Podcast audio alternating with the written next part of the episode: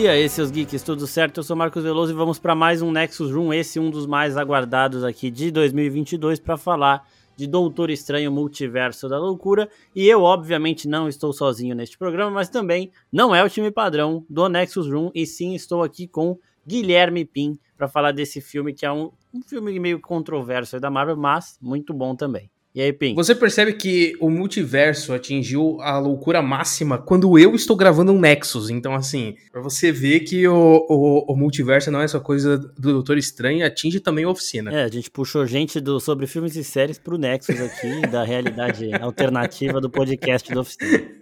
E, Exatamente. ó, eu assisti duas vezes, na segunda vez deu para pegar bastante coisinha, detalhezinho do filme que não deu para pegar na primeira. Então a gente vai falar sobre essas coisas também aqui nesse episódio.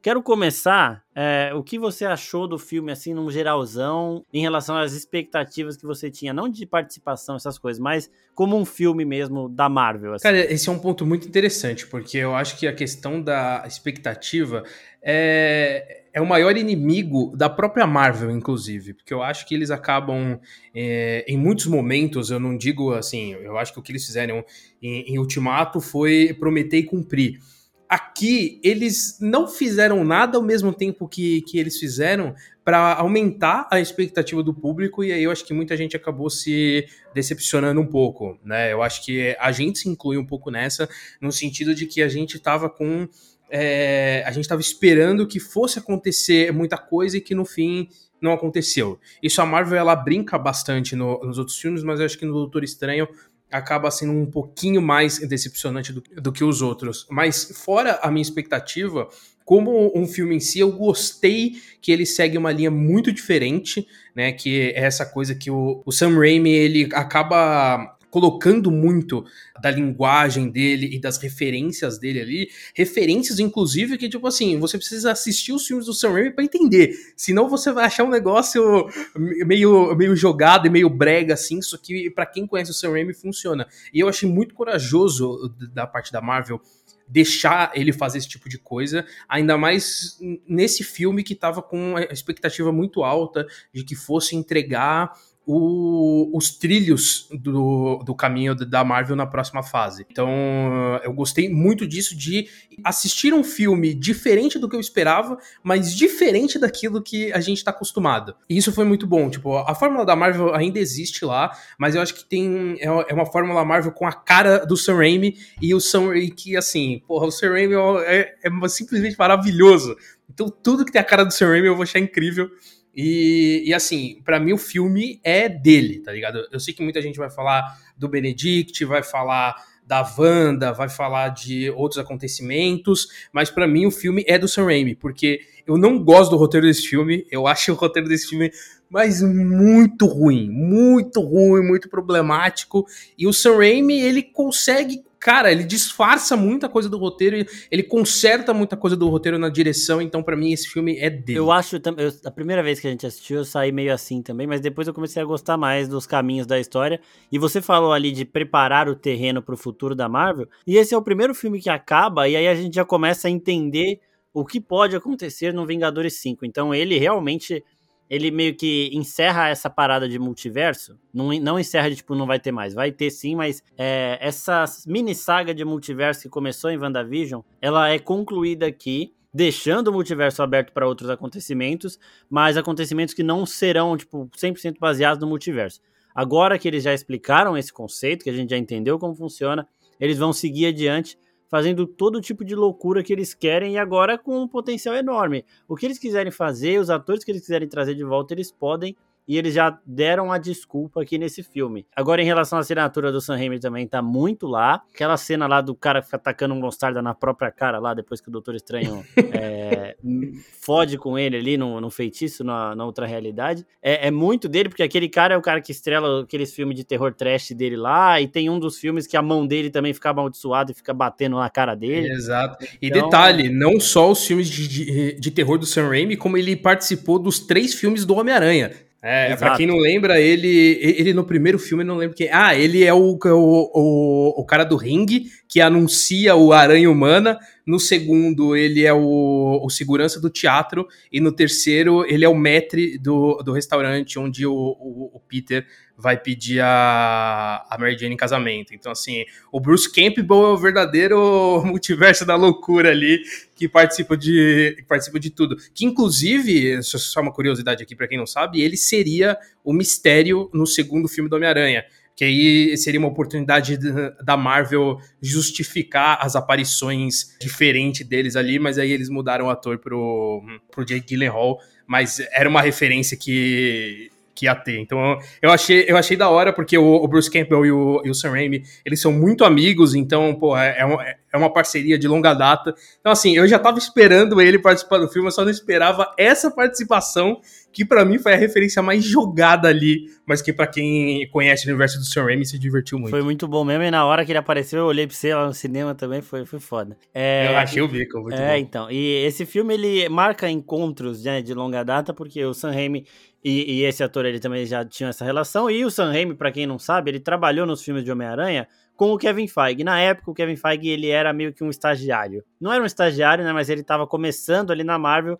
Tanto que o Sam Raimi depois ele deu uma entrevista agora e falou: ainda bem que eu fui gentil com o garoto, né? Porque agora aí ele voltou em Doutor Estranho em grande estilo. Então esse filme ele marca esses reencontros aí também. E falando do roteiro em si, que eu comecei a gostar um pouco mais nesse segundo, na segunda vez que eu vi, que também me desagradou muito na primeira, quais são os principais problemas assim que você viu? Cara, eu acho que tem muita coisa é conveniente, assim. Eu sinto que a, a a Marvel, ela, ela tá com uma dificuldade faz um tempinho, assim. Acho que desde Tiumato eu sinto que ela não conseguiu se encontrar. É uma coisa que a gente reforça aqui muito no, nos outros episódios, de que tá parecendo não ser mais um universo compartilhado. Parece que são situações que acontecem nas diferentes obras em que em algum momento eles vão, eles vão conectar e é uma conexão um pouquinho mais fraca ali. Eu acho que antes eles tinham um, cuidado maior em fazer essa conexão ser mais, ser mais fluida. E eu acho que até agora, né, desde o Ultimato para cá, eles não conseguiram fazer isso. E eu sinto que esse filme ele traz um pouco desse sentido, de que eu acho que tem, tem muitas situações convenientes ali dentro da própria história e que, assim, são personagens que já deveriam ter passado essa informação para o público, mas passa ali, ali no momento porque precisa. O próprio livro de, de Vichante eu acho que, que é um ponto, porque uh, agora é um detalhe que pode ser um erro meu aqui, porque eu não lembro de, desse livro ter sido citado anteriormente na Marvel, então achei um pouco conveniente demais trazer uma solução ali no momento. O próprio Wong chegar ali no momento é, ápice do filme em que o, o Black Hole é destruído e a gente, putz, o que, que vai acontecer agora? Aí chega o Wong e fala, putz, era uma cópia. Aí eu, ah, mas é sério, é sério que, você vai tratar a gente assim? E muito da questão também de que em vários momentos o filme ele é muito expositivo. Eu entendo o fato dele ser expositivo porque tá tratando de um tema complexo para o grande público, que é essa questão do multiverso, de como ficar claro em tela de que as coisas estão acontecendo em um único lugar e não está acontecendo tudo ao mesmo tempo. Então, eu compreendo a dificuldade que eles tinham, mas aí é uma dificuldade também do roteiro em querer trabalhar uma história coesa ao invés de ter que fazer todos os personagens ficar se explicando a todo momento. Então acho que esses pontos eles me incomodam bastante assim e que me tirou um pouco, mas que o, o Sam Raimi, como eu comentei, ele consegue disfarçar muito bem. É, é realmente o Sam Raimi ele tem um, um mérito aí gigantesco. É, em relação ao, ao livro, eu, eu, entendo também, só que eu acho que foi meio que aquele negócio que o Doutor Estranho logo na, de cara ele fala, não, mas isso é só uma lenda, não existe. E aí o Wong fala, que existe porque ele leu no livro do Mago Supremo lá, que é uma parada que só o mago vê, então dá meio que, ah, beleza. Mas realmente é muito conveniente você ter uma antítese do Darkhold aparecendo ali no filme que vai ser. Só que eles nem usam, né? É o filme inteiro perseguindo ali o, Exato, o livro pra no final ele ser destruído, velho. Então é, é meio assim. Só que o que tinha me deixado meio puto era em relação à Wanda, não dela ter virado a a antagonista ali, porque eu acho que isso daí também faz parte ali da trajetória dela e dá para ser, dá para se redimir. Só que eu, da primeira vez, eu tinha achado que ela fez algumas coisas ali que não tinha redenção, né? como todo mundo sabe que vai ter spoiler aqui, né, obviamente, ela, principalmente quando ela mata a Capitã Carter, eu fiquei falando disso depois do filme uma, uma par de vezes lá, que até, toda hora eu olhava pro Pim e falava, mano, o que ela fez aqui? Ela matou a Capitã Carter e o, o professor, o Xavier, ali foi o limite, porque eu, o Raio Negro eu caguei, eu achei muito foda quando ela fala que boca, eu falei, caralho, é isso mesmo, porra. Essa e aí, é no momento, é, o Reed também, quando ele fala que tem filhos, ela, e sua esposa tá viva? Tá. Ele fala, tá viva ela. Ah, que bom que eles não vão ter que ficar sozinhos quando eu acabar aqui. Caralho, velho. A bicha não tá brincando, não, velho. Ela é muito, ela é muito filha da puta essa cena. Inclusive, só. Desculpa te cortar, mas falar dessa cena em si, que envolve também um pouco do, do que eu comentei em relação a coragem, né? Acho que não só a coragem de trazer a linguagem do Sam Raimi, que é uma coisa diferente pro universo da Marvel, mas trazer essa violência que Caraca, eu fiquei, eu fiquei em choque. A, a, a morte do, do Raio Negro ali, eu falei, mano, calma, como assim? Não, não parecia nem que eu tava vendo um filme da Marvel, maluco. Eu achei aquilo de uma agressividade gratuita, mas muito boa também. Então, assim, não, não tem o que reclamar. Eu achei, eu achei muito foda Foi isso. pesado porque quando ela esmaga o cérebro dele, o olho dele ainda fica esbugalhado, velho. Exato, assim, exato. Caralho! É muito visual, tá ligado? E, e assim, é, é, falo, tô falando dessa cena já agora no episódio aqui do, no podcast, porque são os momentos que eu falei, puta, não dá para se redimir disso. Porque ela quebra o pescoço do Xavier e ela parte a Capitã Carter no meio ali. Foram as mortes que mais eu senti ali. Só que vendo de novo, quando eu saí do cinema, o próprio Pin já me falou na hora, mano, é só variante, não é nada. Tipo... E aí depois eu fui entendendo isso, e aí agora eu acho que a Wanda, assim, tem uma possível redenção. Aí a gente vai falar disso mais pra frente aqui. Então, foi por isso que eu comecei a gostar um pouco mais do filme. Agora, falando dessa violência que você falou, já no, no segundo, até no primeiro ato ali do filme já tem, né? Porque o, o Doutor Estranho, o Defender Strange lá, ele aparece com a cara toda fodida, só que no segundo ato, o bichão lá, o Shumagorá, que eles chamaram de Gargantos, mano, o Doutor Estranho passa um, um poste no olho dele, que o olho dele gigantesco, é, é fura é foda, com... Né? E ele ainda arranca o bagulho e o bicho ainda cai, e dá para você ver dentro lá a carne sem, sem olho tal, é meio caralho, essa cena, na segunda vez, eu tive que desviar o, o olhar um pouquinho, porque foi muito. Essa foi foda, velho. Esse, é, esse é o lado creepy do Sam Raimi que eu, que eu adoro, assim. E, e, putz, ver isso num filme da Marvel é muito legal, assim, porque é, ainda assim, essa parte até tava. Tipo, eu, eu fiquei surpreso ali, eu fiquei em choque um pouco com a agressividade da cena, mas ainda eu relevei porque, ah, mano, é uma criatura puramente CGI, então, beleza, a Marvel fazer isso. Mas quando eles fizeram isso com seres humanos, entre aspas, né? Porque são seres. São seres poderosos, mas são humanos ainda. E, e fazer isso de uma forma grotesca, como foi, e com personagens que a gente queria ver Putz, aquilo foi. aquilo foi muito. Foi muito foda.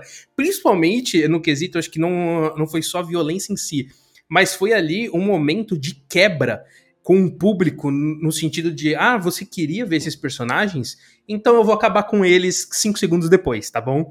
E tipo, isso, Nossa, isso pro público da Marvel é, é uma quebra, porque o público da Marvel não está acostumado com é, a não entrega, né? Eu, eu, eu, sinto que é um pouco isso, porque tem muita coisa que a gente teoriza e quer e acontece.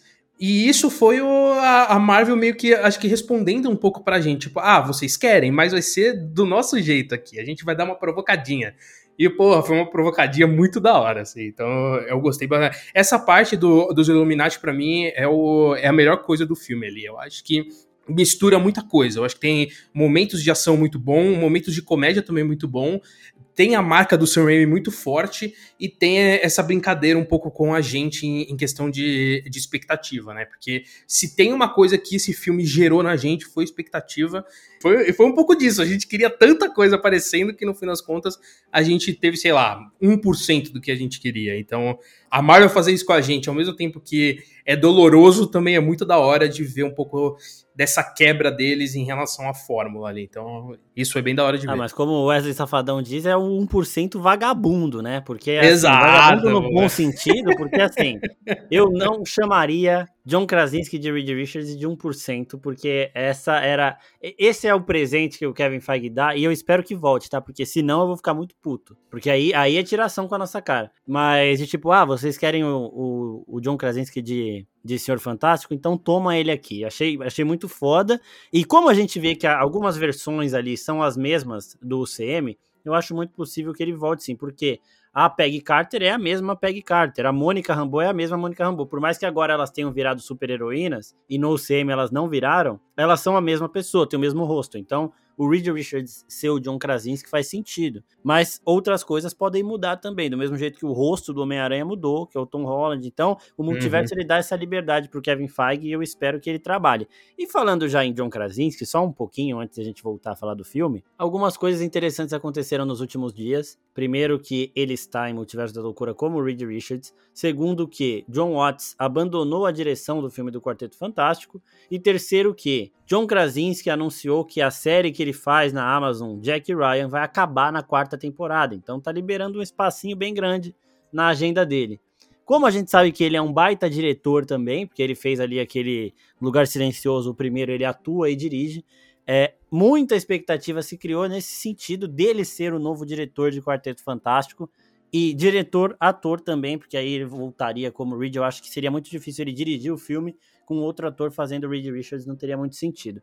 Quero saber, antes de voltar pro filme, o que, que você acha dessa possibilidade? Então, eu, eu não sei ainda, tá? Eu, eu, eu, sou muito fã do John Krasinski, principalmente por conta de The Office, mas e eu gosto muito também de Um Lugar Silencioso ali, ele faz um belíssimo trabalho de direção, mas é isso, foi a estreia dele como diretor e já dá esse essa bucha para ele, porque eu acho que o filme do quarteto ele não é uma coisa fácil de se fazer. Primeiro porque você tem que você já tem uma competição com outros dois filmes, com outros três na verdade, né? Porque aquele prime aquela primeira formação teve dois filmes. Você tem então você meio que tem que apagar a, aqueles dois filmes ali, né, e não, e não ficar muito próximo deles. Você tem que justificar a presença desses personagens no universo, porque até, a, até agora a gente não. Eu, pelo menos, não tenho a mínima ideia de como eles vão ser introduzidos. Entendo eu que eles não chegaram a se transformar ainda, até porque não faria sentido esses personagens não participarem do, dos eventos passados que a gente viu na Marvel. E tem a questão também da espera em cima desses personagens, né? Porque, pô, a gente tá esperando o quarteto há anos ali, que desde que a Marvel fez a compra dos direitos. Então a gente tá com essa auto-expectativa, igual a gente tá com X-Men. Então eu acho que é uma responsabilidade muito grande para ele e para um diretor ainda muito, muito, muito recente, assim. Tudo bem, ele fez um, um belo primeiro filme, mas ainda não se provou. Ele ainda não me passa essa confiança na direção. Não que eu não goste da direção dele, mas ele ainda não me passa essa confiança. Lógico que ele pode chegar lá e fazer um, um quarteto fantástico inacreditável.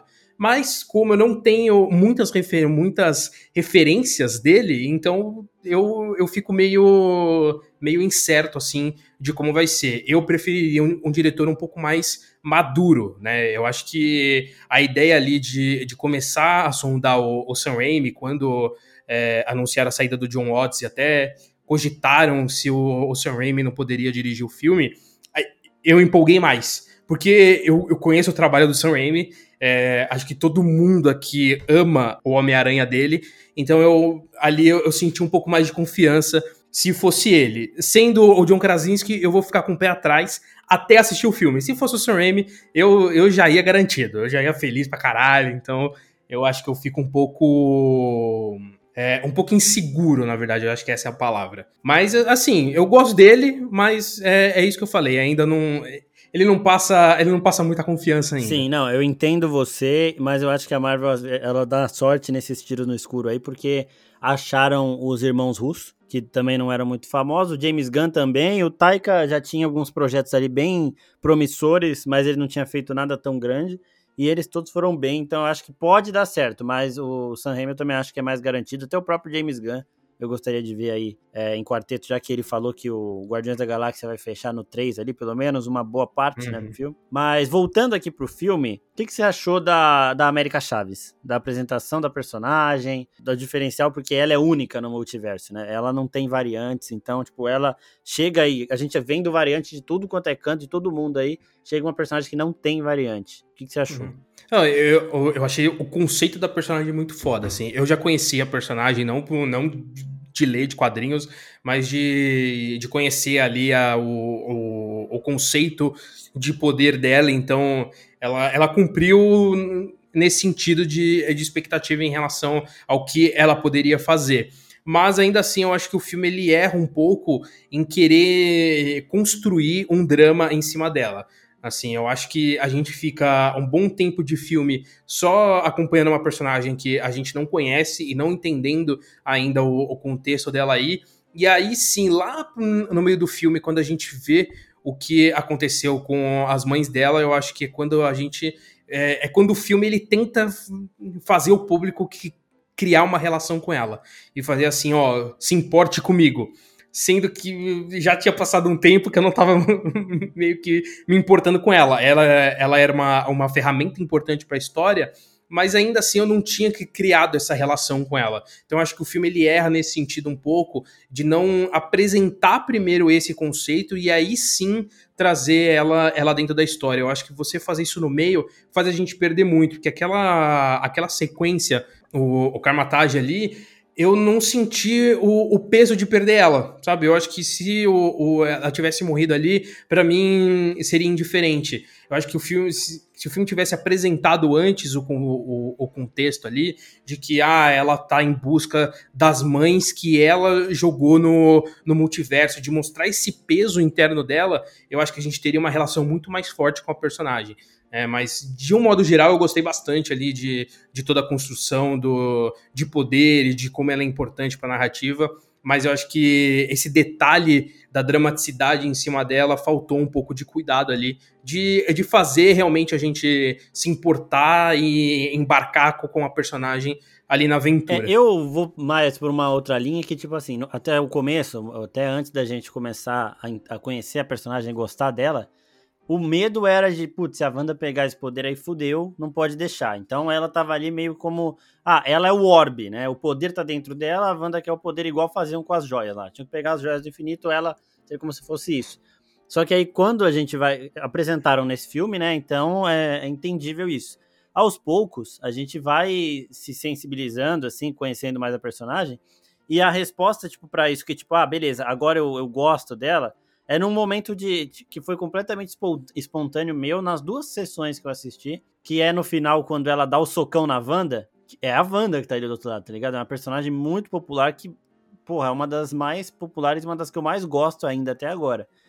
Tive que passar muito pano pra ela? Passei mesmo, mas eu ainda gosto pra caralho dela. a é, Japano, mano. A Japano. Mas, tipo, quando a América dá o soco nela, eu vibrei. E aí, quando a Wanda fala, hum, hum, eu vibrei de novo. Então, tipo, foi um conflito, porque tava as duas saindo na mão ali, e você vibrando, tipo, eu tava vibrando com as duas. Então, eu falei, caralho, dá, fizeram bem aí com a América, porque, tipo, eu tô vibrando com ela, socando a Wanda, porra. Mas é porque também eles vão deixando a gente com raiva da Wanda no filme lá. Mas, mesmo depois, parando para pensar aqui, eu tava meio que torcendo para as duas ali. Então, nessa cena, eu vibrei com ela socando a Wanda e vibrei com a, com a Wanda respondendo também. Então, é, eu, eu gosto demais também dessa parada de a gente não saber meio para quem torcer, tá ligado? Isso é uma coisa que a gente tinha visto em Game of Thrones, quando a Daenerys chega e a gente vê que ela vai começar a enfrentar a gente que a gente uhum. gosta, que a gente torce. E aqui eu vi isso também, com o Doutor Estranho contra a Wanda, até a própria América Chaves no final contra a Wanda. Então eu achei isso eu achei da hora, porque, mano, você fica tipo, caralho, eu não quero torcer contra ela. Então aí a Wanda começa a dar um cacete no Wong lá e eu não fico tão puto, tá ligado? Mas eu gosto do Wong também, mas é e esse, essa parada aí foi, foi levando, eu achei ainda mais natural e ainda mais é, bem desenvolvido na, na segunda vez que eu assisti, porque eu gosto desses conflitos aí. É, em relação hum. ao Doutor Estranho agora, eu achei muito bom a, a mudança de, do personagem, né? É, porque a gente vê no, no, Defender Strange, o primeiro Doutor Estranho que aparece no filme, que tá correndo ali com a América, a personalidade exata do Doutor Estranho que a gente tinha até Homem-Aranha sem volta para casa. O Doutor Estranho do universo Marvel era igualzinho ele. É o cara que virou pro Exato. Tony Stark e falou: se eu tiver que matar você ou o Peter para impedir o Thanos de conquistar essa joia, eu vou fazer isso. Né? E depois ele ainda sacrificou o Homem de Ferro. É uma, isso é uma coisa que eu vou falar ainda no final do episódio, que esse filme me deixou com um gostinho amargo em relação a isso. Não superei ainda, obviamente. Mas, tipo, aí depois de Homem-Aranha 3, que a gente vê o Doutor Estranho vendo que o Peter conseguiu achar uma solução, conseguiu curar os vilões, que é naquele final que o Doutor Estranho não quer usar o feitiço, ele fala: se eu usar esse feitiço, as pessoas que te amam, nós vamos esquecer que você existe. Então, tipo, ele se coloca no meio das pessoas que amam o Peter e se coloca também numa posição de não existe só uma opção para as coisas, não existe só uma solução. A gente sempre pode achar uma outra saída. Então, esse Doutor Estranho de depois de Homem-Aranha é o que a gente vê no filme aqui, né? Só que o Defender Strange, que você fala, caralho, que cuzão, ele ia pegar o poder da América. Não, ele é exatamente o Doutor Estranho que a gente estava vendo até esse final de Homem-Aranha. Até o Peter mostrar para ele que às vezes dá para arrumar solução em, em, coisas que aparentam não ter soluções. Até porque é, esse Doutor Estranho ele fala exatamente as mesmas palavras que o Doutor Estranho fala pro Homem-Aranha no uhum. começo do filme. É, comparado à imensidão do multiverso, o seu sacrifício significa muito mais do que a sua vida, né? E esse Doutor Estranho aqui, ele não completa essa frase, mas o outro completa falando da morte dos vilões lá, que o Duende Verde tinha que morrer e tudo mais, porque isso daí não significaria tanto, tipo, eles continuarem vivos é irrelevante para o multiverso.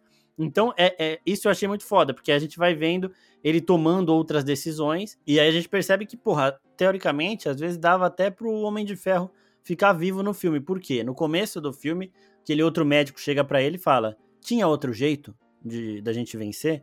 E ele fala: Não, não tinha outro jeito. Tipo, esse é o único jeito. Ele fala: It's the only way. Ele fala isso no começo desse filme aqui, Doutor Estranho 2. E aí no final do vídeo, o Wong fala para ele: Você tem que tomar o poder da América. Esse é o único jeito. E aí ele não toma o poder dela. E aí ele fala lá que não era o único jeito tal. Então, tipo, porra, ele, tinha, ele, ele percebeu que não era o único jeito agora. Então, quando ele fala. Todas as vezes que ele falou que era o único jeito, não era. Era papinho dele ali, porque ele era a solução mais simples ali para ele, a mais fria, a mais calculista. Então, aquele, ah, o Homem de Ferro não precisava morrer, não precisava mesmo. E agora a gente vê isso aqui, porque o Doutor Estranho agora tá mais sensível, tá acreditando mais nas outras pessoas, então ele tá acreditando em soluções também menos radicais agora. Então, essa mudança da personalidade dele, do, do, jeito dele ver as coisas, eu achei muito positivo. Exato. Foi até uma coisa que eu li hoje, acho que no Twitter, de que essa fase 4 da Marvel, é, ela trata muito de uma análise interna dos personagens, né? Então, se a gente vê o Shang-Chi, a Viúva Negra, o próprio Homem-Aranha e esse próprio Doutor Estranho, e que a gente viu um pouco no, no trailer de Thor, é muito essa relação desses personagens com eles mesmos, né? De analisar a pessoa e o herói que ele é. E, e eu acho que aqui em Doutor Estranho é muito isso, né? A gente vê essa mudança muito muito grande do, do Strange, mas também muito positiva pro personagem. É aquilo dele perceber que, caraca, eu visitei vários multiversos, eu conheci várias outras versões de, de mim mesmo e eu sou eu sou meio que um merda em todas, né? Isso que é isso que ele percebeu e percebeu também que que ele não ficaria com com a Christine. Então acho que é muito uma análise dele ali de como ele pode se portar e de ser uma pessoa e, um herói melhor. Então eu só não sei como isso vai funcionar daqui para frente, né? A gente vai falar um pouco do final depois porque eu realmente fiquei confuso. Eu, eu preciso, eu, eu, preciso de uma aula aqui. Você tem que ser meu professor aqui, porque a cena final e a primeira cena pós-crédito, cara, para mim é algo é, é, é, química, é química quântica para mim. Eu não, eu, eu vi, mas eu não entendi absolutamente nada. Então... Pode parar que a gente explica. Daqui a pouco a gente chega nessa parte. Não, vou, vou. Demorou. Ó, é uma coisa que eu gostei desse filme é que é o primeiro a trabalhar as séries direto, né? Tipo, as séries, o Kevin hum, Feige falou era balela, né? Você não precisa assistir as séries. A gente foi assistir o filme Doutor Estranho com uma pessoa que não tinha assistido a série, a WandaVision, e ela meio que boiou ali nesse sentido da Wanda, dos filhos tal. Então, porra, falar que não precisa assistir as séries é sacanagem do Kevin Feige, tá brincando com o povo, porque WandaVision é muito importante para esse filme, e o Arif ele tem só pequenas referências, e tipo, uma referência que eu achei legal de Arif ali, que eu anotei também nessa segunda vez, é que o, o Stranger ele tá conversando com a Christine no casamento dela, e ele fala que teve que fazer sacrifícios para pro bem dela, né? E aí, é, em Warif, a gente vê o que acontece quando o Strange quer continuar com a Christine de qualquer jeito.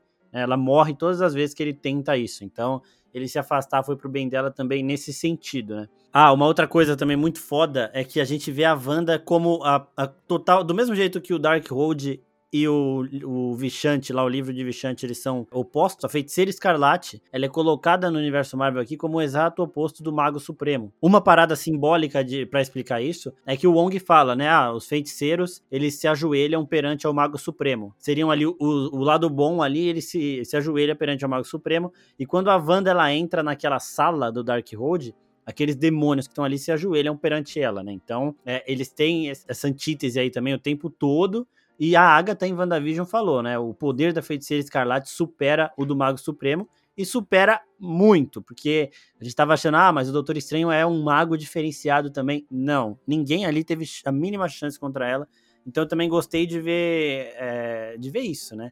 A Wanda ela é muito mais poderosa do que Capitã Marvel, do que qualquer personagem que a gente viu aí, e eles fazem questão de deixar isso bem claro pra gente aqui. Então, a parte da Wanda, até nisso que você falou de ser uma, um desenvolvimento aí interno dos personagens, também é muito foda, porque ela termina a WandaVision meio que aceitando que ela não poderia ter os filhos dela, só que na cena pós-crédito da série ela escuta eles falando através do Darkhold. E aí o Darkhold, quando ela tira aquela energia do caos do Darkhold que forma aquelas esferas, aquelas as esferas são as realidades alternativas e as linhas que ligam uma esfera a outra são as linhas do cosmos lá que, se você ficar cruzando muito, elas vão ficando cada vez mais finas e pode causar uma incursão, que é uma parada que a gente vai falar daqui a pouco, que é pro futuro da Marvel também. Então, o que aconteceu? O Darkhold, que é um livro extremamente poderoso, ele corrompeu a Wanda. Ela, ela é muito foda, mas ela ainda é, é, tipo, é um livro, não é um livro que você se brinca, que você brinca, né? E no final do filme o Doutor Estranho inclusive brinca com ele e ele vai sofrer as consequências. A gente vai falar disso também daqui a pouco. Mas eu gostei pra caralho de ver onde ela tava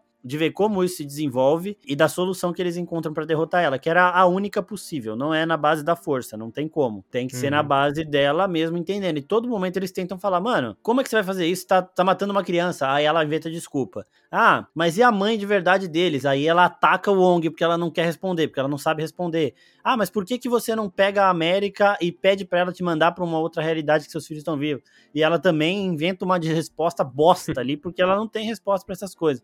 Então ela tá completamente fora da sanidade dela, e aí depois ela recupera isso quando ela se livra dessa corrente do Darkhold. Então eu achei muito foda ver a Wanda nesse, nesse nível e, no, e usando o poder dela no máximo, a gente vê que não tem para ninguém, tá ligado? É, na questão da Wanda eu admito que eu fico um pouco dividido. Eu gosto e, e não gosto ao mesmo tempo. Eu gosto bastante no sentido de que ela me lembrou muito o Rei do Crime no Aranha Verso, né? Que os dois, se você analisar bem, eles têm exatamente o mesmo objetivo. Eu senti uma proximidade muito grande ali do, dos vilões e da proposta de cada um. O único ponto é que a Wanda ela teve um desenvolvimento de, de mais tempo. E aí eu acho que a Marvel, eu acho que ela entra num conflito com ela mesma em relação a trazer uma referência muito forte do WandaVision, que é a questão do Darkhold, dos filhos, mas ao mesmo tempo eu acho que quebra um pouco, porque no WandaVision ela já tem uma redenção, né? Então, para quem assiste a série, acaba estranhando um pouco, porque ela tem uma redenção, aí ela vai pro, pro Darkhold e é corrompida, né? De uma forma brusca, porque é de, um, é de uma série para outra.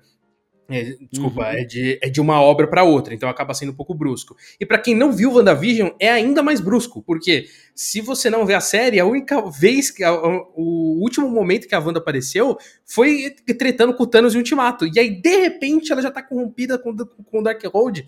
Então, putz, eu acho que a Marvel ali, ela arriscou muito no sentido de. Pro público que não viu a série, eu, eu acho que deve ter ficado muito confuso, mas até pra gente que viu a série, eu acho que tem uma quebra em relação ao personagem, porque para mim ela. Te, é, WandaVision termina muito bem é, em relação ali a personagem entender o que ela fez e ter a redenção. Eu, eu entendi a questão de, de se corromper com o Darkhold, mas meio que a gente tem uma segunda redenção, né? Porque aqui ela passa pela mesma jornada, ela faz uma cagada enorme e aí no final ela entende o erro dela e, e conserta, né? Então assim, eu acho que tem uma jornada muito parecida nas duas histórias. Então, ao mesmo tempo que a, que a Marvel fez uma, uma conexão entre a série e o filme, também não fez. Porra, eu gosto de toda a participação da Wanda no filme, eu acho ela inacreditável, assim, essa é, essa maldade dela dentro do filme é muito bem construído. As cenas de terror que o, o filme faz ali com ela, né? Pô, a cena dela saindo do espelho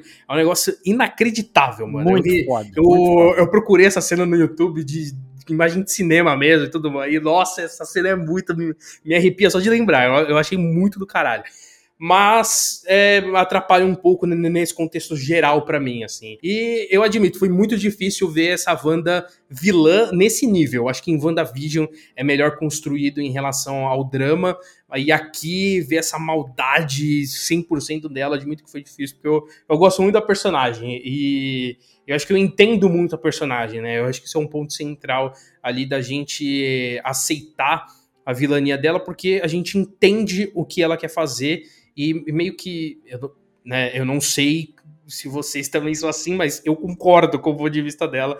Não, não acho que o, o, fim justifica os meios, mas enfim. É, eu, eu entendo ela fazer o que ela fez. E assim também, voltando a falar que o Arif, ele parecia, vendo esse filme, um pequeno teste, era vários testezinhos aí pro filme, né? Primeiro que uhum. tem o episódio da Wanda, o, não, o, é, o episódio dos zumbis, que chamam a Wanda de Baba Yaga, né? Que é o bicho papão, né? Uma bruxa assustadora, e nesse filme ela vira realmente isso, ela tava total nesse sentido. Tem a Capitã Carter, tem o Doutor Estranho de novo, que tentou ficar com a Christine, então tem é, diversas pinceladas de Warif ali, que a gente vê agora acontecendo aqui. Essa da Wanda Baba Yaga aí, eu achei muito foda mesmo. Porque, mano, ela tava pras foda, velho. Mas é, o, que, o que eu acho muito foda também é de a gente começar a ver mais do, do, do, ápice dela e a gente entender, tipo, ela tá se vendo ali como completa monstra no momento em que ela encontra com ela mesma, né? Que a, a Wanda mãe, né, que não é a feiticeira escarlate, ela coloca a mão no rosto da Wanda e fala: entenda que seus filhos estão sendo bem cuidados. Essa cena eu chorei, inclusive,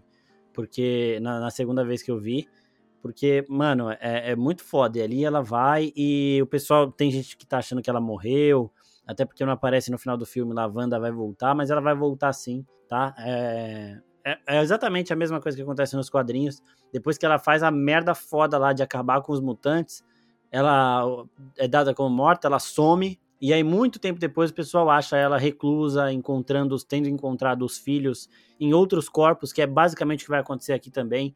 As almas deles, na realidade da Marvel, elas estão vagando por aí. E elas vão assumir corpos X. De, então, vão mudar a ator aí. Elas vão assumir corpos de crianças que são filhas de outras pessoas. Só que aí, como elas, essas crianças agora vão. Ter, ter, tipo, entre aspas, elas morrem para dar lugar aos filhos da Wanda. A Wanda não tem nada a ver com isso, não foi ela que fez, mas são almas que estavam vagando ali, acharam corpos e entraram. Então esses filhos dela devem voltar com outros corpos até para fazer parte dos Vingadores, dos jovens Vingadores. E ela deve voltar também em um momento que tiver a parada pegando fogo, mas sem querer, ela não vai mais interferir muito assim. Eu, vejo ela demorando muito tempo para voltar a usar a, a, o ápice dos poderes, né? Porque é, Feiticeiro Escarlate é foda, eu gosto de ver, eu quero ver mais, mas eu acho que vai demorar muito. Só que ela tá viva, tá reclusa, e aí quando ela tiver conhecimento disso, de que os filhos dela agora estão vivos nessa realidade também, mas em outros corpos, aí talvez ela consiga voltar a, a aparecer mais, só que sem, sem ir pra porrada, tá ligado? Eu acho que porradaria assim da, da Feiticeira Escarlate, o ápice foi aqui. Acho que a gente não vai ver mais, não. Nesse nível. Quer dizer, eu não, eu não sei, eu não sei. Dependendo do próximo vilão aí que a Marvel construiu, eu quero ver a feiticeira descendo a porrada no maluco. Então, então eu, não, eu não, não, acho que. Eu, não, eu, eu, eu, pelo menos, não quero que seja o ápice dela. Como vilã, eu quero que a, a, acabou aí. Acabou acabou ali pra mim. Eu quero ver ela heroína agora. Sim, e só reforçando as falas dela nesse filme, que são do caralho, né? Tem aquela do que ela fala pro Reed, que ela fala do que boca, e tem a que ela tá falando com o Doutor Estranho, né? Ter enviado aqueles monstros para ela foi eu sendo razoável. E se você não entregar a América para mim, quem vai visitar o Camartage não é a Wanda, é a feiticeira Escarlate. Eu falei, puta que pariu, velho. Caralho, coisa foda. Nossa. É, é, é, da hora, é da hora. Eu, eu, eu, achei um pouco breguinha, mas é muito da hora. Tipo, tem que admitir. Ah, com certeza como. breguinha. Mas é, é, muito foda. E aí, a gente tem o, esse, esse momento do, deles chegando lá nos Illuminati, né? E aí, eles entram numa realidade onde o Mordo é o Mago Supremo. a realidade 838, e aí esse filme define o universo Marvel como 616.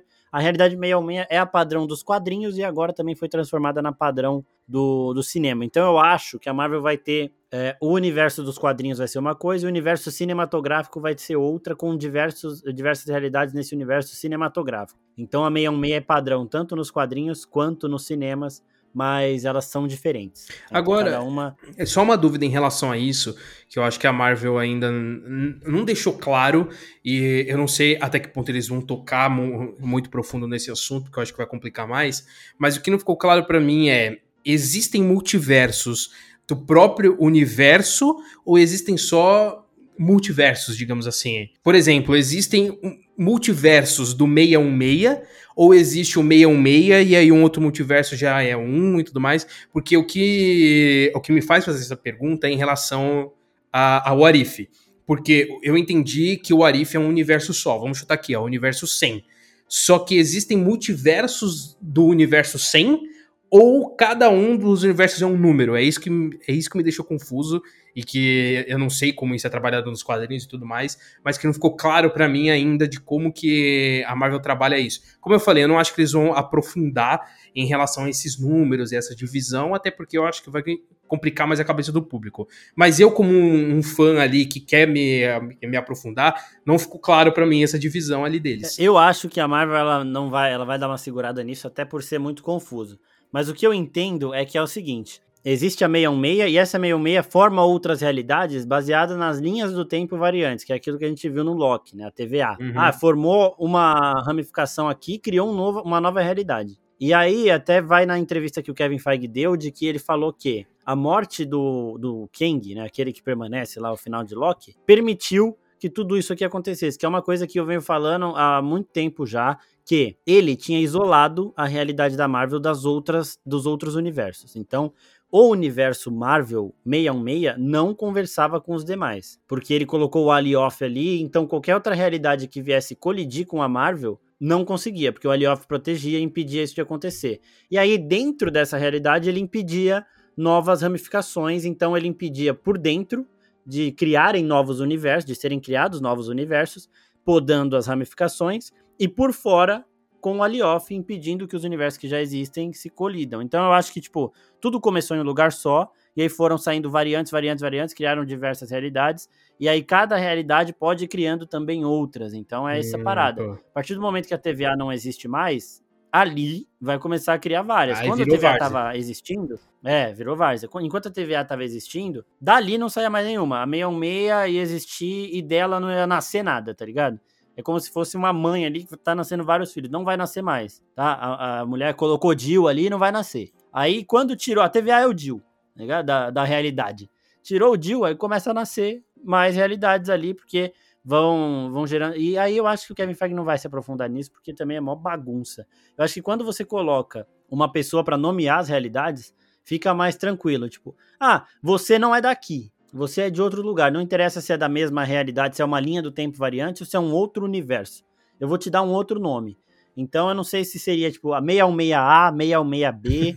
Caralho, aí fudeu, assim. mano. Então, é, Mas, fudeu, fudeu. Mas você trazendo esses pontos, eu não duvido que a Marvel ela estabeleça o fim do multiverso com Homem-Formiga 3 e com a segunda temporada de Loki ali, de fazer, sei lá, a TVA voltar e aí o Kang faz alguma coisa que é, afaste o, o, universo da Marvel de novo, igual tava antes, e aí a gente volta ali a, a, a ter uma casa mais organizada, porque assim, dos futuros projetos. Tudo bem que o final de Doutor Estranho deixa isso um pouco aberto em, em aberto para mim.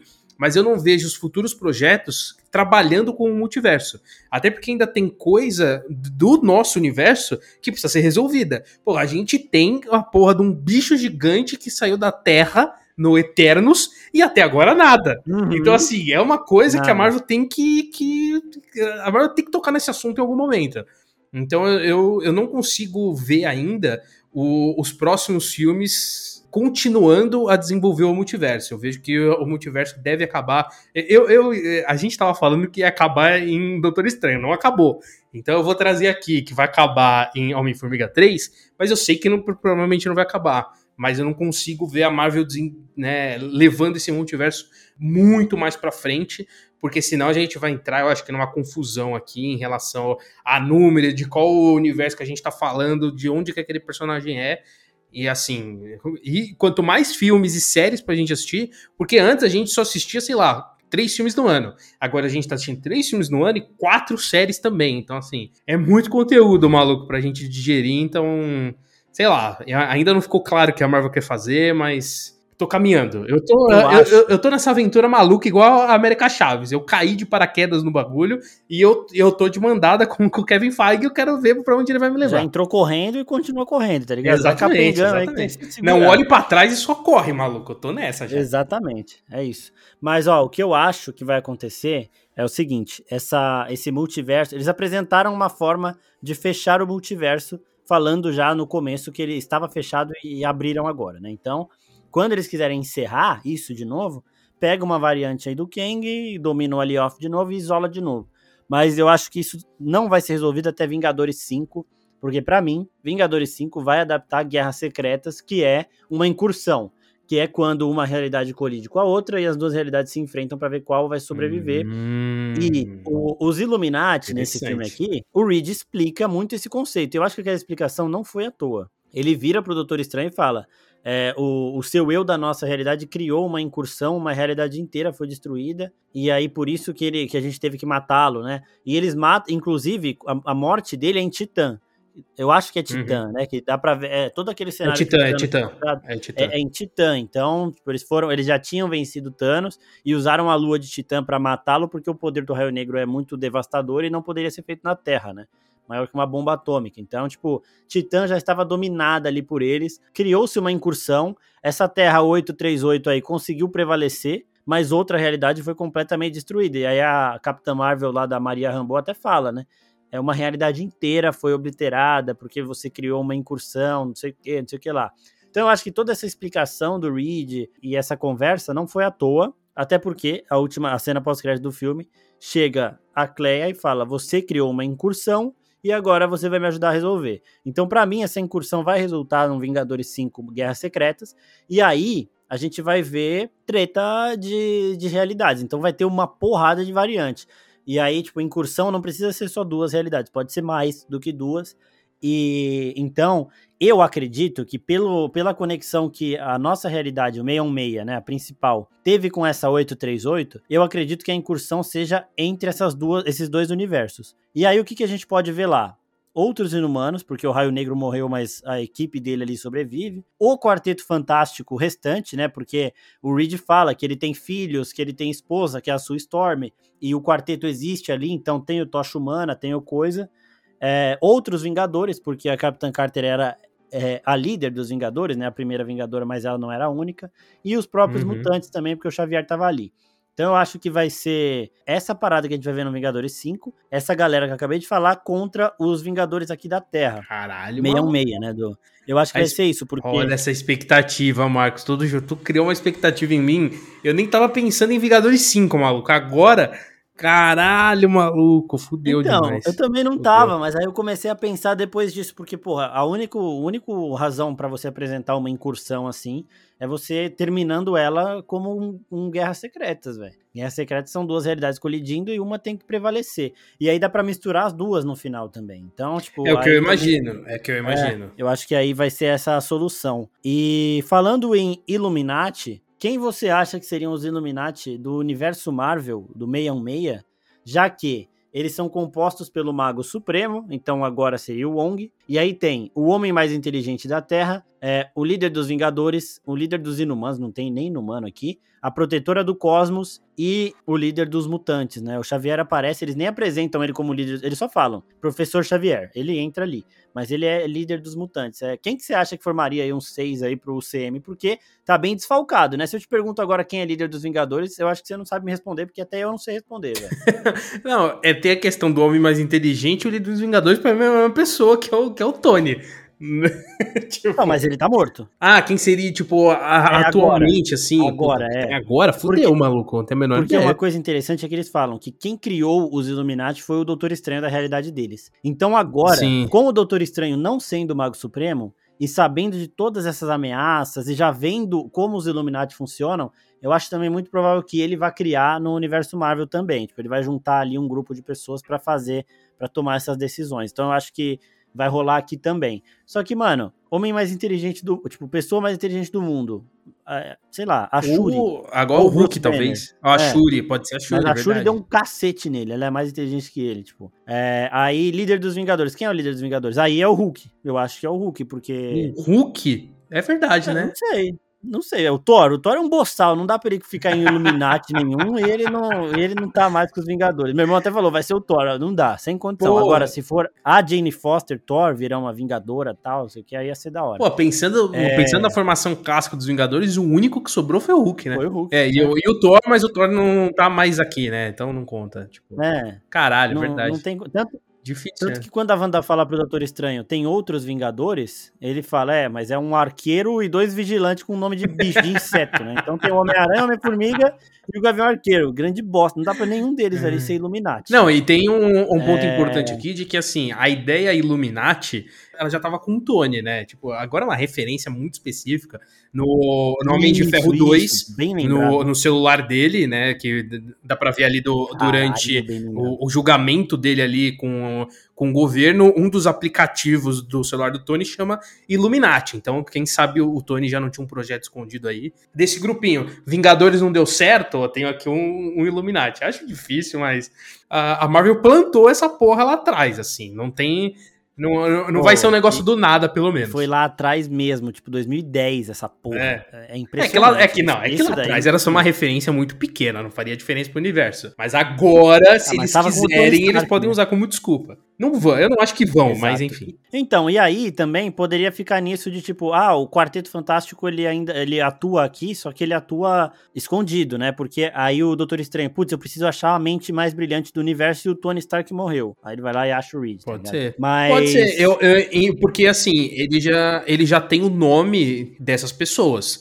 E essas pessoas, como você falou, elas existem uhum. na nossa realidade, né? Na, na 616. Podem ser em tempos diferentes, né? Por exemplo, a Mônica Rambo, ela, tá, ela morreu na nossa realidade. Então, assim, ele pode encontrar um, uhum. um Reed Richards mais novo ou mais velho, sei lá, ou, ou, já morto também, ou que ainda nem nasceu. Tipo, ele pode encontrar a mãe do Reed Richards porque a, ele tem esses nomes de, de referência, sei lá, se ele quiser criar os Illuminati, ele pode procurar na nossa realidade, não encontrar e aí sim querer ir para outras. Ou encontrar um na nossa realidade e e os outros em outras realidades, talvez, sei Sim, e, e, aí a gente entra naquela parada de que a gente já tinha falado de Homem-Aranha, né? De, dele começar a conhecer pessoas que ele já ouviu falar. Então, tipo, ele, ele já viu é, essas pessoas em outra realidade, mas na dele ainda não, né? Ele vai continuar, começar a conhecer agora. Isso daí é uma outra parada também que ia ser muito, muito foda, velho. E agora, já passando também pro final, a Wanda, vamos primeiro falar da, da suposta morte da Wanda ali. Aquele feixe de energia foi dela simplesmente sumindo, né? Então, ela destrói aquela caverna, ela destrói o Darkhold em todas as realidades, mas o Darkhold ainda tá aí, tá? Daqui a pouco a gente chega nessa parte. E aí, com a montanha desmoronando, a, a, tem um, uma explosão de energia é, do caos ali, energia da feiticeira escarlate, e o Doutor Estranho fala que a Wanda morreu, porque ele não viu. Ele saiu de lá, tava tudo desmoronando e acabou. Mas aquilo ali para mim era ela se teletransportando para outro lugar e agora ela vai ficar low life mesmo. Tipo, vai ficar é, escondidinha, não vai querer interferir. Até o momento que ela descobrir que os filhos dela voltaram em outros corpos, quando ela vê alguma parada dos Jovens Vingadores e vê que tem um moleque super rápido ali e tem um moleque com os poderes parecidos com o dela que são o Billy e o Tommy, né? E aí ela vai tentar entender mais sobre eles, eles também tentando entender mais sobre ela. Acho que isso aí pode ser até uma trama para personagem, porque a Elizabeth Olsen já falou que tem muitas ideias para continuar interpretando. Mano, aquela cena que ela fala, ah, tá mexendo com o Dark Road, né, seu hipócrita do caralho. Eu falei, nossa, isso é muito foda, velho, porque ele tava realmente fazendo as mesmas coisas que ela fez. E, tipo, ele meio que sacrificou o Visão, porque ele deu a joia do tempo pro Thanos e o Thanos usou a joia do tempo para matar o Visão e pegar a joia. Então, tudo que a Wanda fez ali foi, foi pro Beleléu lá por conta dele, né? Porque se ele não tivesse dado a joia do tempo pro Thanos, a Wanda ter derrotado o Visão daria certo ali, tá ligado? Então não teria como voltar, retroceder naquele momento. Então a gente vai vendo tudo isso, ela, ela chamando ele de hipócrita naquela cena, eu falei, nossa, isso é muito bom, uhum. velho. Porque realmente, os caminhos eles vão pro mesmo lugar. A Christine até olha e fala: vocês estranhos são todos iguais. Tipo, não estranho de ser um cara estranho, né? Você, Doutor Estranho, é, Stephen Strange, são todos iguais, porque toda vez você fala, não, eu sou diferente, mas você acaba fazendo aquela, não sei o que lá, onírica lá, com o Dark Road. E, e, esse conceito também eu achei muito foda, muito macabro e muito, sei lá, eu gostei de ver isso sendo introduzido no CM eu gostei desse filme ser um filme de magia e bruxaria pesado, assim, tá ligado? E essa cena dela hipócrita, ser um hipócrita, não sei o que, eu achei muito boa. É, andando pra cima dele. Ah, você tá fazendo a mesma coisa que eu, né? Hipócrita. E aí, nesse momento, o Doutor Estranho, para derrotar a Wanda, ele usa o Dark Road. E o Dark Road é o livro dos condenados. A gente viu o que ele fez com a Wanda. E a gente vê o que o outro Doutor Estranho fala para ele. É um livro que cobra um preço caro de quem usa. Só que o Doutor Estranho, em todas as realidades, ele é arrogante. Até quando ele chega lá nos Illuminati, ele, ele, mano, tá vendo um monte de gente muito foda ali e ele continua arrogante. Ele tá sem os poderes dele, mas ele tá lá, dando as respostas, não sei o quê. E ele acha que, mano, ah, vou controlar essa porra porque é o que eu preciso fazer e eu sou o Doutor Estranho, eu sou o fodão, eu vou conseguir. Desde o começo ele é imprudente nesse sentido da arrogância dele, do ego dele. E aí, é, uma das almas condenadas lá, que inclusive a cena da Christine lá, acho foda, derrotando os bichos e falando, ah, use esses espíritos aí, ele usa, né? Mas uma das almas condenadas, ela, ela vira e fala para ele: é, você, o que você tá fazendo é ilegal, você não pode fazer isso, e se você fizer, enfrente as consequências eternas, né? Uma das almas fala isso para ele. E as consequências do que ele fez, elas são realmente eternas, e a presença do Dark é, a condenação, a maldição do Dark Road, ela é presente no terceiro olho. Então, aquele terceiro olho do Doutor Estranho, ele é a prova física de que ele ainda está conectado ao Dark Road. Então, por isso que eu falei que o Dark Road ele ainda continua aí. Porque os, as almas condenadas, elas estão no Strange e a personificação disso é o terceiro olho. E aí, a gente vai numa parada de Homem-Aranha 3, que o Duende Verde fala: nossos poderes não são uma maldição, eles são um presente. O Doutor Estranho, no ápice da arrogância, ele vê essa, esse poder amaldiçoado como um presente. E ele fala: porra, agora eu consigo ficar mais forte se eu usar isso aqui. E por isso que quando a Cleia chega lá para falar com ele, ele já abre o terceiro olho, já, tipo, aceitou, entendeu e tá usando. Só que é um poder que eu acho que vai cobrar o preço dele, velho. Ele não aprendeu até hoje, tá ligado? Ele tá pegando esse poder para ele, só que é um poder que já avisaram várias vezes. Vai cobrar o preço do usuário, cobra o preço ele viu na Wanda, ele viu numa versão dele mesmo que tinha fudido com tudo. Só que ele acha que, mesmo entre outros ele, ele é o mais foda. Porque ele é muito arrogante. Ele é igual, é igual o Tony Stark mesmo. E eu acho que a gente vai ver ainda o Doutor Estranho do universo Marvel aqui pagando o preço por esse é, essa utilização errada aí do Dark Road, tá ligado? Pô, mas agora, agora ficou claro, agora eu entendi aquela porra do final do filme, eu tava muito perdido. E, gente, a gente fez lá no nosso Instagram uma promoção, não era sorteio, né? A melhor frase do, do post ganharia, o, a, o usuário, né? A pessoa que fez a melhor frase no post lá, ganharia o ingresso para assistir Doutor Estranho 2 com a gente em IMAX. E quem ganhou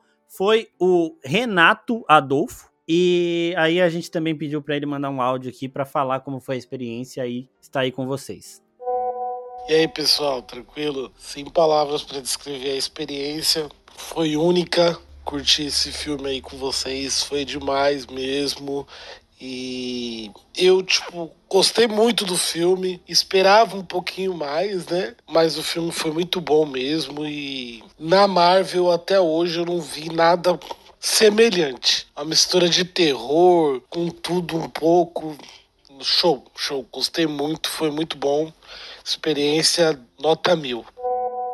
E aí, falando da cena pós-crédito também, além do terceiro olho explicado, né? A gente tem a Charlize Theron chegando ali do nada, um casting que ninguém tava esperando. Fala, caralho, o que Charlize Theron tá fazendo aí? E ela é a Cleia. A Cleia, ela é uma feiticeira Sobrinha do Dormammu. Dormammu é aquele vilão do primeiro Doutor Estranho que ele não tinha a mínima chance, então ele prendeu o Dormammu num looping temporal e ficou morrendo infinitas vezes só para impedir o Dormammu de, de continuar atuante, né? Então, ela é sobrinha desse cara e a relação dela com o Dormammu, ela tá explícita, ela tá também bem clara aqui, porque a fenda que ela abre na realidade ali dá direto para essa Dark Dimension aí, que é o domínio do Dormammu. Então, eles entram num portal direto para esse lugar, que é um lugar que o Doutor Estranho visitou e morreu algumas milhares de vezes aí. Então, ela é uma feiticeira suprema. A gente viu que o Doutor Estranho, ele já escolheu a vida que ele quer, ele quer essa vida de herói. Ela é uma feiticeira que também tem essas conexões amorosas com ele nos quadrinhos. E ela é uma feiticeira extremamente poderosa e aparentemente ela tá vendo essa incursão acontecer. Então, ela e o Doutor Estranho vão tentar arrumar essa bagunça, provavelmente não vão conseguir. E aí depois a gente vai acabar resultando ali num Vingador Vingadores 5, onde duas realidades colidem, duas ou mais,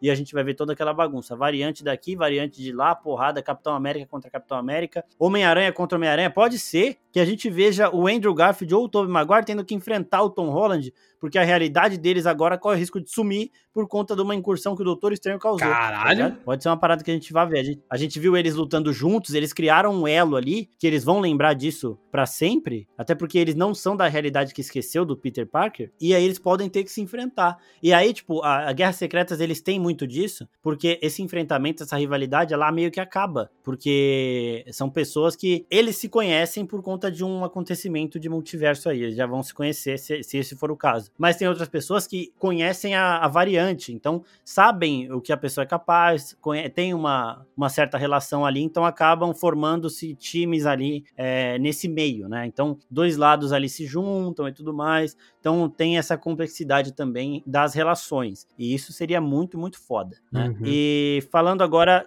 das perguntas, né? Que o pessoal mandou algumas perguntas. Algumas dessas perguntas, gente, a gente já respondeu em vídeos com e sem spoilers, tá? Então dê uma olhadinha lá no, no nosso YouTube. E algumas delas também a gente já respondeu aqui, né?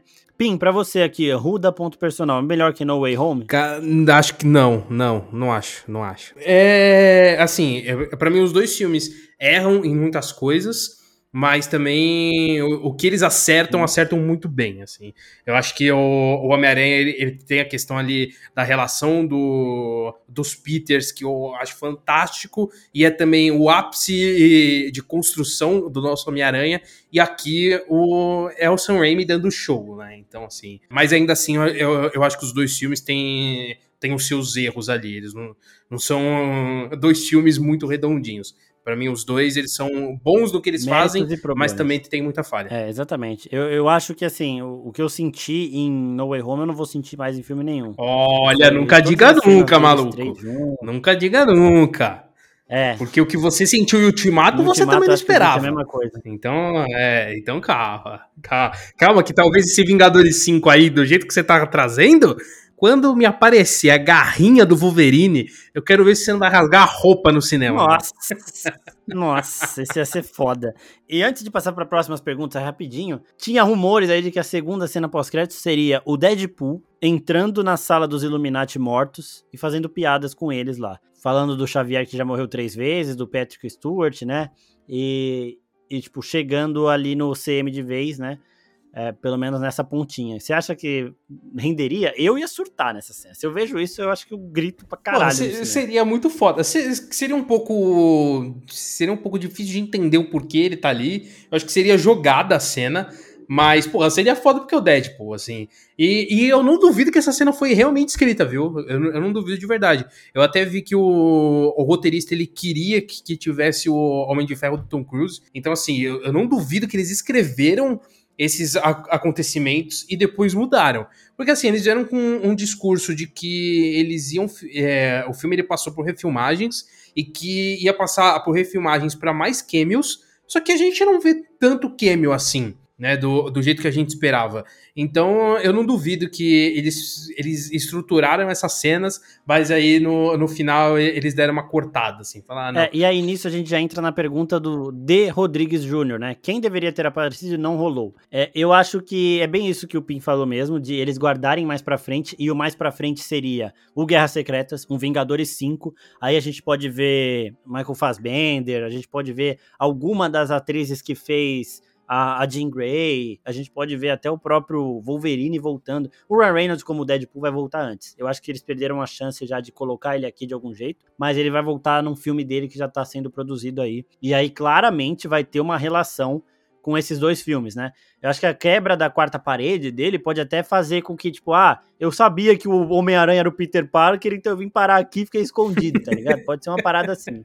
Eu sabia que eu assisti os filmes dele, não sei o que, ele falava uma bizarrice dessa, cara, faz sentido com o Deadpool, mas eu acho que, assim, a principal, respondendo essa pergunta de quem deveria ter aparecido e não rolou, falando de expectativa de rumor, era o, o Homem de Ferro do Tom Cruise, e falando de possibilidade, o Wolverine mesmo. Ele podia aparecer ali, mano, tá acompanhando o Xavier. Tudo bem que a, as reuniões dos Illuminati são secretas, mas ele podia estar tá ali só, só de presente. Ia ser jogado?